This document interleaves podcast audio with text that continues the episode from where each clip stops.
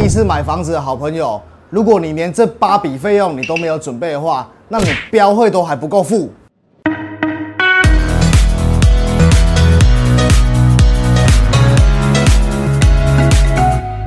我相信有很多好朋友在第一次我们决定要买房子的时候，我们通常都不知道说，哎，我要准备什么流程，我该准备多少钱。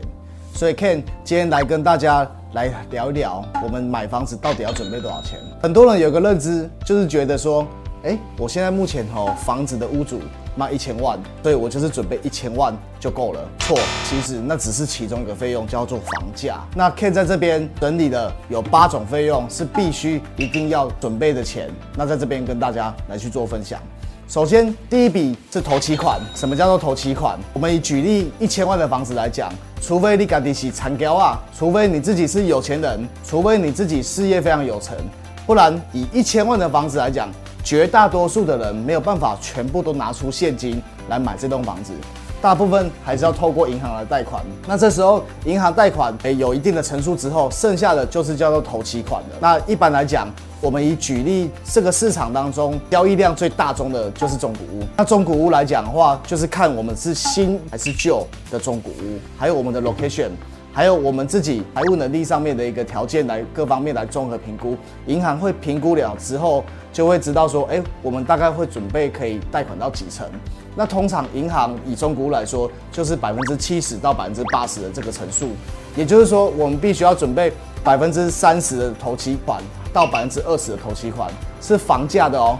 那以刚刚一千万的案例的话，就是准备两百万到三百万，这是我们买房子第一笔必须要准备的费用，叫做头期款。接下来我们来讨论我们第二个买房子必须要缴的费用，叫做税与费。买房子不是像买菜一样，就是像我买一个青菜，一手交钱，然后马上青菜就拿到手，叫一手交货。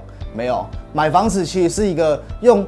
我们的凭证用我们的契约来保障我们拥有这个私人财务的一个模式，所以买房子，我们每一个房子都会有一个土地所有权状跟建物所有权状，那我们旧的屋主就要办给新的屋主来去办过户，所以我们会产生出来的东西叫做什么？叫做代书费，这是第一笔。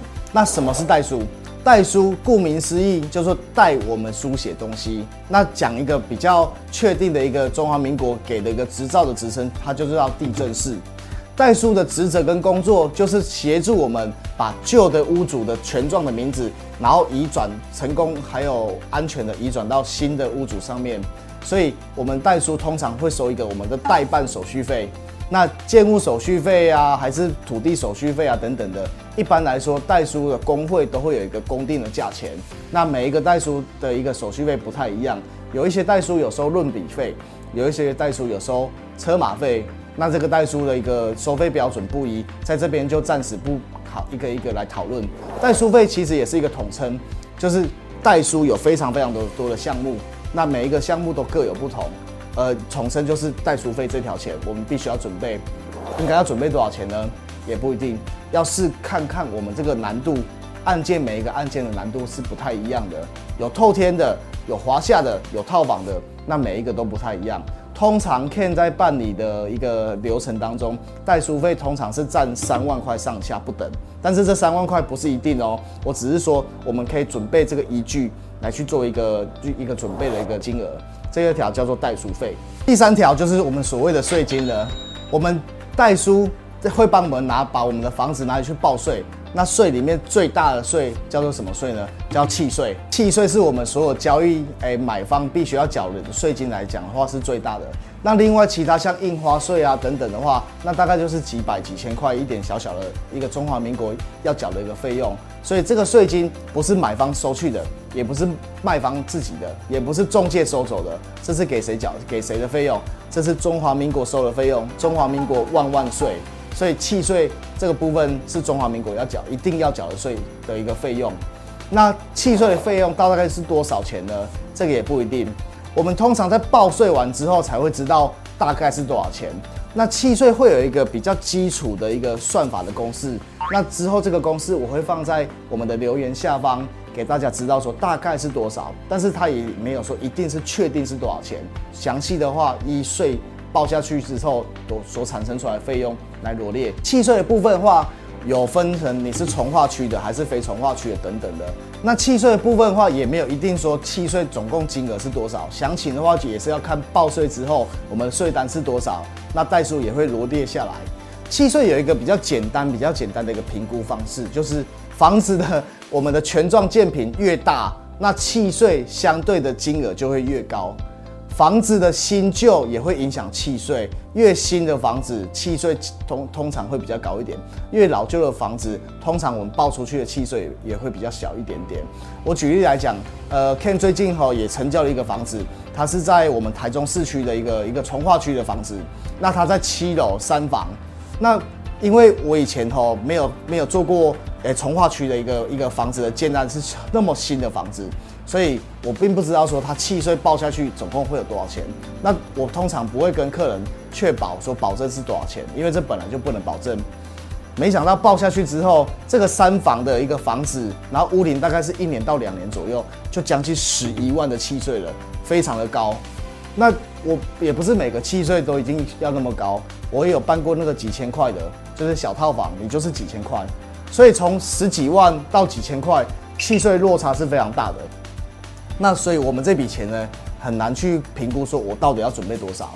所以，一个比较取中间值来讲的话，诶，台中市的市区来讲的话，通常七万块上下到八万块上下，是我们契税可以准备的一个金额。这个就是我们所谓的契税。那至于印花税啊等等的这些费用，是比较小条的，我们就会统一的，诶，比较比较包在里面，这个契税一起来去做准备。这个就是我们准备的第三条，叫做各项的税与费。我们接下来要讨论的是第四种费用，那就是履约保证账户的费用。什么是履约保证账户呢？俗称我们的履保。那履保这个制度，通常哈，就是我们比较讲简单一点，就是第三方公证的一个银行来把关双方买卖的一个交易流程。呃，简单说一点，就是传统我们在买卖房子的时候，买方跟卖方是其实是陌生人。那金额那么大的状况下，难免是彼此不信任的。买方担心什么？买方担心我把那个两百万、三百万的一个头期款交给你之后，虽然你有签本票，但是你还会不会有可能你不过户给我，你就跑掉了？这是买方担心的。那卖方担心什么？卖方担心我会不会把房子过户给你的那一刻之后，你最大条的尾款你不给我？那卖方最担心的就是这个东西。所以基于买方有担心，卖方有担心的状况下。就创立出了一个制度，就是买方卖方的履约保证账户。那这个履约保证账户很不错，就是不论是在签约、用印、完税、尾款等等的这个很完整的交易流程当中，只要还没有结案之前，买卖双方的所有费用全部都是放在这个履约保证账户里面去做结清。不论是代书费啦、中介服务费啦、契税啊、土地增值税啊，不管我们就是在在这个账户里面。去保管我们的所有费用，然后东扣西扣，扣完以后我们再去做做结案，然后再去拨款。结案的时候拨款，所以履约保证账户就可以确保买方不会因为我们给了头期款之后担心卖方跑掉，卖方不会因为担心我过完户之后买方跑掉，都不用担心的，因为履约保证账户就是一个具有法律效用的一个账户。那通常履约保证账户它是属于任务任务型的一个账号。所谓任务型的账号，就是银行它开设之后是结案之后，这个账号就会自动消灭了，这个叫任务型的账号。当然，我们需要银行的服务，我们就要收付我们的履约保证的一个手续费。履约保证手续费，大多数的建金公司银行都是收万分之六。我们以刚刚那个一千万的房价来举例好了，我们万分之六手续费就是六千块。那这个六千块手续费，通常。我们就是买方付一半，卖方付一半，六千一人一半的话，就是等于是三千块。所以其实它的金额并不会说太高，但是又可以有效的来来协助买卖双方的交易安全，这是一个还不错、还不错的一个制度和机制。那有没有人会讲，我有一定要办旅保吗？当然没有，一定要办旅保。履约保证账户没有法律的限制，说一定要办旅保，就像汽机车强制险一样，一定要办，没有。履约保证账户账账户是端看买卖双方的信任感，还有代书执行的这个业务要不要帮你办，而而来去决定要办理。